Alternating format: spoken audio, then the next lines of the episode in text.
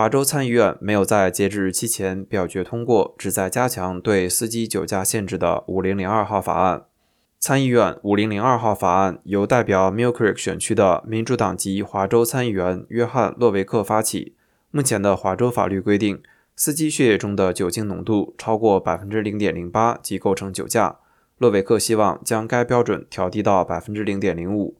他表示，华州境内百分之零点零八的浓度标志几乎是在告诉司机，百分之零点零八的酒精浓度是可以的。我经常这样说，百分之零点零八的酒精浓度是不可以的。损害从第一杯酒开始，你不应该在体内有酒精的时候驾驶。犹他州已经在二零一九年通过了类似的法案，将酒精浓度标准限定为百分之零点零五。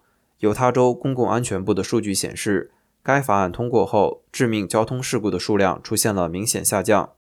洛维克说，很多人都担心酒精销量会下降，但事实并非如此。人们只是不在酒后开车，他们实际上已经将死亡人数减少了百分之二十。洛维克表示，去年大约有七百人死于华盛顿州的道路上，这是一九九六年以来最多的一年。